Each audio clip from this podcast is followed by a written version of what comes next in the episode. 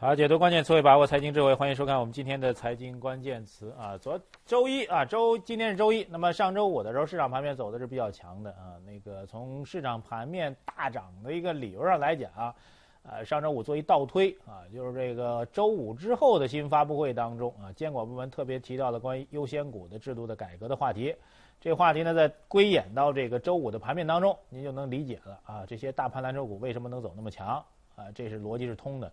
那这边有个小的逻辑一插曲啊，我们就在猜，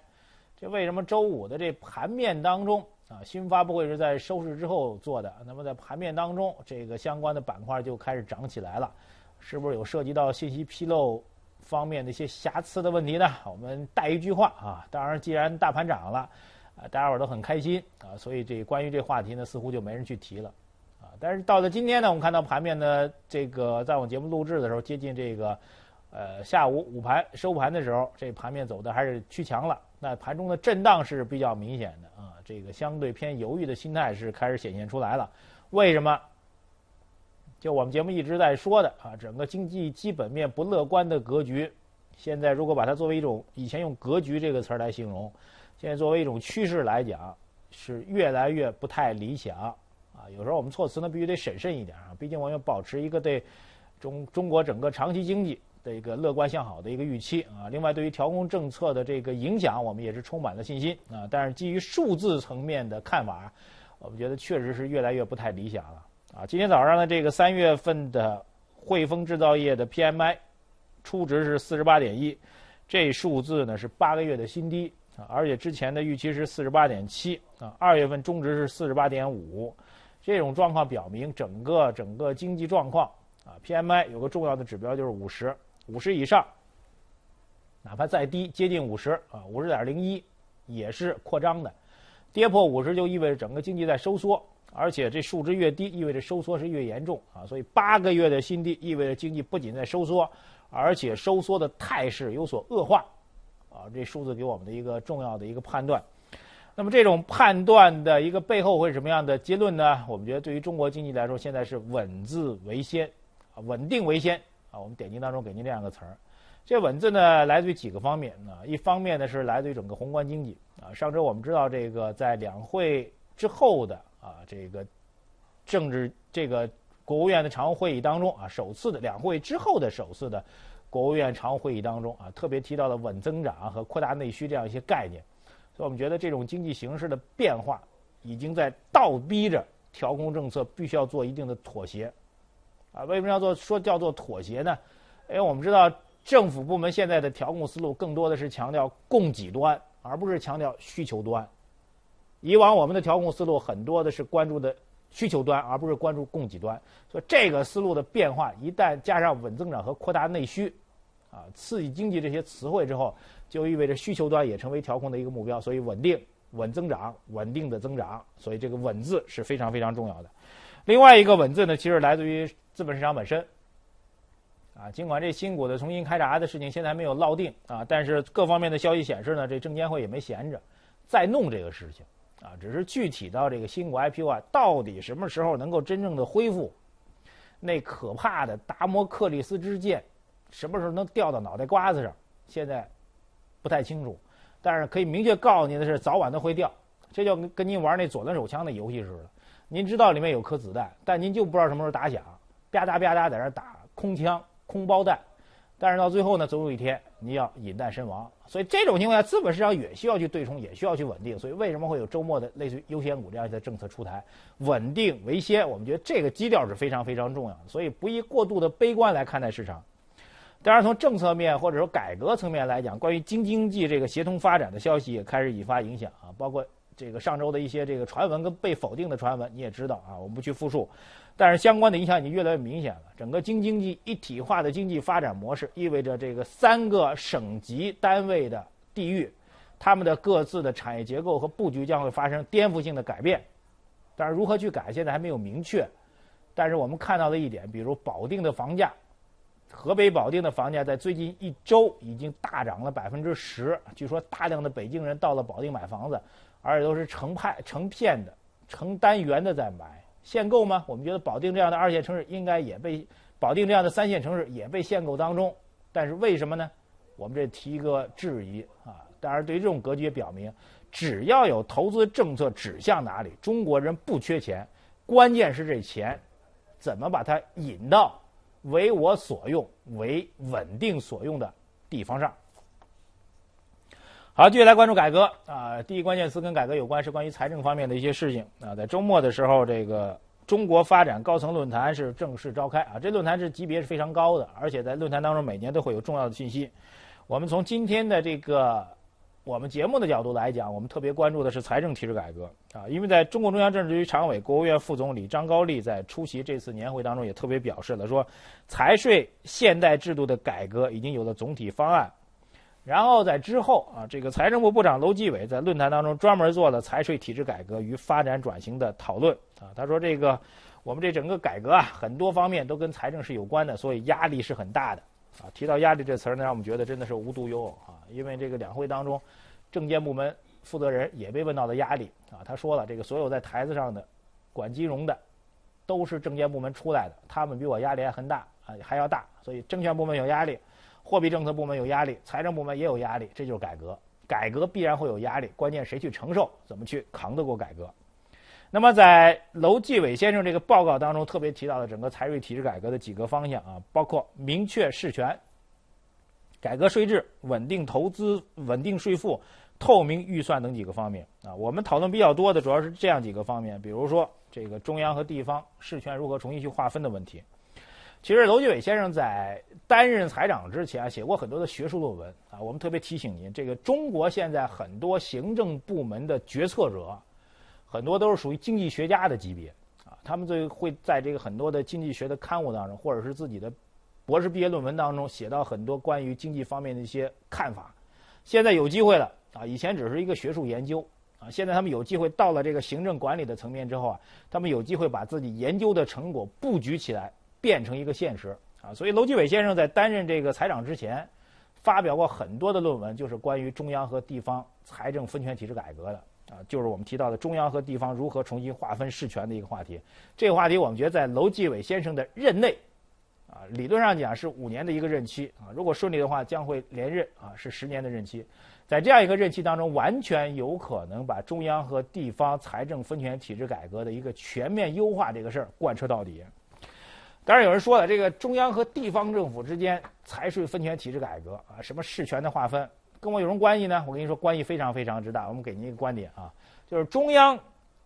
和地方之间财政改革的关键，就是在于激发地方政府的活力。一定要注意这样一点，让让利于市场机制的发挥，鼓励市场机制的发挥。为什么这样讲？呢？就是中国在九四年财政分权体制改革之后，大量的财权被上收到中央政府啊，然后地方政府承担了更多的事权。这样的话呢，地方政府在这个开支方面、财政开支方面就会受制于资金不足的问题。这是导致啊很多地方政府在这个财政思路当中过多的依赖于房地产、过多的依赖于固定投资的一个重要原因。因为只有这个产业能给他带来财税收入，有了财税收入，我才能去做事情，能去解决这个所谓的事权啊，事权就是责任的问题。所以这样一个架构，其实在很大程度当中制约住了地方政府的这个活力的发挥。所以我们提醒的就是，为什么我们一直强调中央和地方财政分权的一个体制重新划分的问题？就是这样一个划分，有助于中国财政体制的一个全面的革新。地方政府有活力，地方政府愿意让利给民老百姓，愿意让利给企业，就是普通的商家，这个活力能激发起来。从中央政府到这个最微观的企业和个人中间，隔着一个地方政府，所以这改革非常非常重要。一定要期待这方面有重大的突破，也希望这个任务能够在楼继伟先生担任财长的这些任期当中有重大的突破。回到股市当中来啊，股市呢从上周五开始呢，这风格出现了一个明显的转化啊。当然，我们也提醒您，就是从上周四开始，我记得啊，我们就开始提醒您，就是对于市场来说，投资风格的转化会越来越明显啊。比如 T 加零啊，比如优先股啊。啊，比如这中国的指数挂挂钩这个新兴市场的这个权威指数啊等等，这些方向都是指向于蓝筹板块的蓝筹板块的，所以我们要称之为风格的倾斜。当然，对于风格的倾斜，市场各方是有争议的啊。一方面，这有很多积极的人啊，比如这个坚定的看好这个股市的啊，李大霄先生，就当初说那个钻石底那位啊，认为这股市的牛市来的那位，包括今天在上周五的这个所谓优先股的改革方案出来之后啊，也有很多机构说这个中国资本市场的牛市来了，等等等等。李大霄先生啊，他数了数，说这个发行优先股有什么好处啊？第一个，恢复了蓝筹股的融资功能。啊，你不能光是上市公司每天受人监管，跟小媳妇儿似的，但是你就不能问这个娘家问婆家人要钱，这不合适啊。所以融资功能恢复了，增加了蓝筹股的活力。二是提供了部分公司并购重组资金的来源。第三一个优先股啊，所以这次的规定当中有个很大的一个利好的消息，就优先股啊不能转化为普通股，这对于股市来说是一利好利好。你就是债券，你就是债券形式的所谓股票，债券本质的股票，不要再琢磨着再去伤害我们这普通股的这个权益了。所以这是几个重大利好。我们觉得这个重大利好啊，可以从这个时间点上来解释，就是当这个上周指数跌破两千点的时候。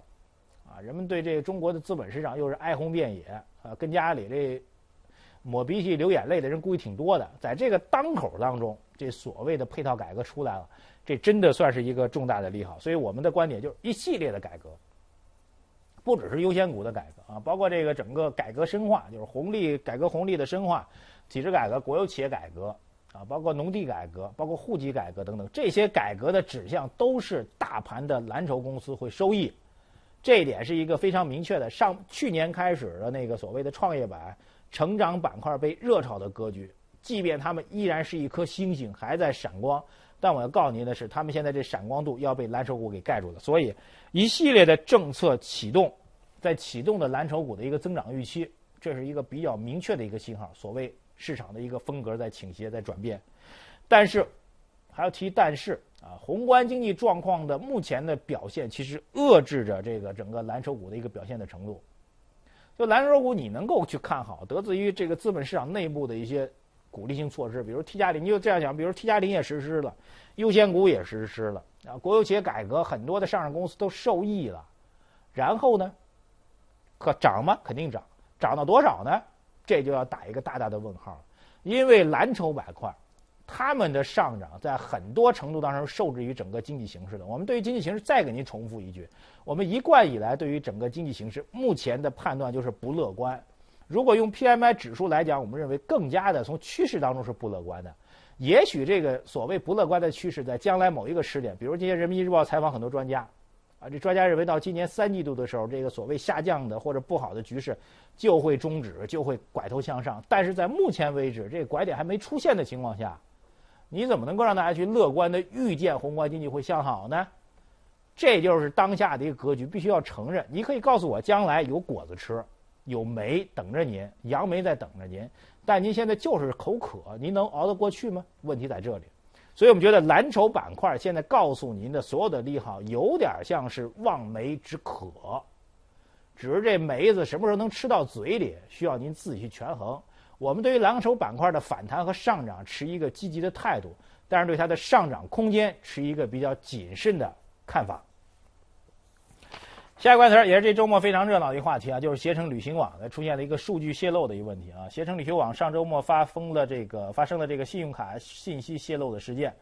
这事情呢，这个为很多无线市场啊冲击互联网这个市场扩张的一些企业敲响了警钟。就有网站披露啊，在周末的时候披露说，这个携程网出现了安全漏洞啊，里面涉及到了这个携程网的安全支付的日志被任意的读取，而且日志还可以泄露持卡人的姓名、身份证、银行卡证明、银行卡卡号，还有特别有一新的长知识啊，所以说一出点事啊，你又能长知识，所以中国人这食品安全的知识特别多啊，各种化学用品都特别熟啊，因为出过很多事儿，所以这 CVV 码就是这跟携程有关系的。您知道什么叫 CVV 码吗？CVV 码是您那信用卡背后签名条后面有七位的斜体数字的末三位，这仨数您可别小看它啊！这仨数呢是进行网络和电话交易时的安全特征，是属于高度机密的用户信息。我我估计啊，这携程不出这事儿，你压根儿不知道什么叫 CVV 码，也不知道那个特别不起眼那仨数字啊有这么大的重要的概念。所以有网络专家跟我们说，他这 CVV 码啊就等于说啊。这个小偷啊，配了你们家钥匙，而且知道你们家钱在哪儿，就这么可怕。拿钥匙进门，赶紧拿钱，立马就走，多安全！这小偷特安全，你们家钱特不安全。导致小偷这么牛的重要原因就是 CVV 码被泄露了，所以这是一个非常重要的一个事情。当然，携程呢对于这事情做了一个我们觉得还是到目前为止啊是一个比较负责任的一个商家的表示啊。他说，任何一个用户，如果您的信用卡因为这个数据的泄露出现了这个损失，所有的赔付我们携程来承担，这算是一比较靠谱的企业的表述啊。但是它也表明什么问题呢？就是这个互联网时代、电子安全时代，这个互联网金融发展的时代，这个信用安全的问题是越来越严重了。啊，之前其实我们曾经讨论过很多关于这个互联网方面的一些风险的问题啊，包括之前有相关的这个酒店啊，这个住宿的信息被泄露，包括有一些这个网站这个相关的银行卡的信息被泄露等等等等。所以我们觉得把最近一段时间很多事情放在一起，你就会发现啊，这互联网金融的发展发展到现在的话，会遇到一个很大的一个矛盾。这矛盾什么呢？我们的观点就是金融安全和互联网便捷之间会出现一种天然的矛盾。我觉得这种矛盾是天然的，一定要告诉您，为什么呢？您既然要便捷，就携程自己的口号，这个所谓携程旅游说走就走嘛。既然要做到说走就走，你只要说，您就能走。说怎么能保证您的信用呢？您得把这所有的账户信息都在他那儿备录了，他都有。所以这是一个便捷性，就是互联网时代大家对于便捷性的一种期待。但既然便捷的，就意味着您大量的信息是在互联网企业这边，在服务型企业这边，他们掌握了您这些信息，但他有没有能力保证这些信息的安全呢？打一比方，如果您说您家的这个银行账号卡号密码被银行给泄露了，国有商业银行大行给泄露了，您觉得这种概率大吗？我估计绝大多数人都觉得概率不大。但如果说是某一小网站啊，您难搬用一次、偶尔用一次的这个小的旅行网站把您这些信息给泄露了，您觉得这种概率大吗？您肯觉得概率是非常非常之大。所以我们觉得这种事件警醒什么呢？就是在互联网金融、互联网服务业发展越来越快的情况下。监管会越来越强，啊，这段时间讨论这方面的话题很多，我不展开，你也知道是在说什么。但是它已经表明了，对于整个互联网的金融业、互联网大的概念上的服务业，监管会越来越强，而不是放松。也许某一天，这种监管已经制约住行业的发展了，到那个时候就会倒逼企业，你先把自己弄成好人，然后再去交提这个监管放松的问题。你先保证这所谓的 CVV 码不会出现风险，我再给你放松。那时候，互联网企业就变成了一个正经八百的金融企业了。这时候，监管再去谈放松，为时不晚。好，接下来看一下今天的财经热搜词。